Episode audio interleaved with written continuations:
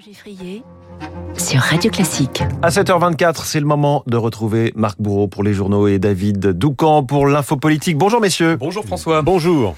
L'info politique, David Doucan, le discours de politique générale est passé. Cet après-midi, le projet de loi pouvoir d'achat est présenté en Conseil des ministres. Cette fois, euh, on entre vraiment dans le dur. Oui, fini euh, le théâtre. Maintenant, il va falloir se mettre au travail et entrer dans les détails. Le projet de loi pouvoir d'achat, c'est le crash test pour tout le monde, pour le gouvernement comme pour les oppositions. En l'état, et pour rappel, euh, voilà notamment ce que prévoit le gouvernement. Chèque alimentaire de 100 euros et 50 euros supplémentaires par enfant, remise carburant de 18 centimes et bouclier tarifaire sur l'énergie prolongé, euh, revalorisation des retraites, des minima sociaux et de la rémunération des fonctionnaires, triplement de la prime Macron et suppression de la redevance télé.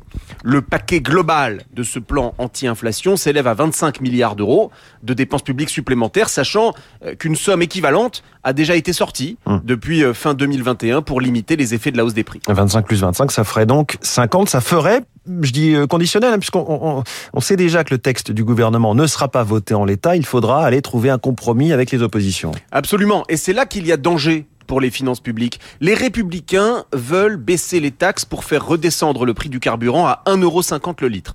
C'est 50 milliards de recettes en moins pour les caisses de l'État selon Bercy. Peut-on vraiment se le permettre? De l'autre côté de l'échiquier, l'Alliance de gauche propose le SMIC à 1500 euros net, le blocage des prix euh, des produits de première nécessité et de l'énergie, la revalorisation de 10% des aides au logement et du point d'indice des fonctionnaires, une garantie d'autonomie pour les ménages les plus modestes pour atteindre 1100 euros, la revalorisation de l'allocation de rentrée scolaire, la désindexation des loyers, bref, une sorte de quoi qu'il en coûte de l'inflation qui ne se soucie euh, ni de la compétitivité des entreprises, ni du déficit, ni à terme du creusement de la dette. Les Français n'ont pas donné de majorité absolue au président de la République, c'est un fait. Mais attention à ce que la première victime de cette situation ne soit pas l'état des finances publiques du pays. Ce sera le cas hum. si euh, la nécessaire recherche du compromis politique vire à la surenchère budgétaire. Le risque de surenchère budgétaire, c'est l'info politique ce matin de David Doucan. Merci David. Les unes de la presse avec vous, Marc Bourreau, du compromis partout après le discours d'Elisabeth Borne. Oui, vous le retrouvez euh, dans les échos, le Parisien, le Dauphiné libéré, la Provence, Ouest France, le Figaro. Le compromis, chiche, lui répond ce matin Laurent Berger de la CFDT dans Libération. Car si Elisabeth Borne a franchi une première haie pour l'opinion, réussira-t-elle à passer la prochaine, celle du pouvoir d'achat? Le projet de loi présenté aujourd'hui à la une du Télégramme de la montagne de la Croix. Un véritable test aussi pour Emmanuel Macron et sa majorité étriquée. Président, pourquoi faire se demande d'ailleurs l'Express. Oui François, c'est jeudi et vos hebdos sont de retour en kiosque. L'hôpital va craquer, assure Marianne, qui vous dévoile le nom des coupables. Portrait du cardinal Sarah, homme d'influence et de paix en couverture de Paris Match. Le point, la Russie interdite de Poutine, l'Obs, la France en liberté. Le mensuel Philosophie Magazine pose pour sa part la question essentielle de cet été.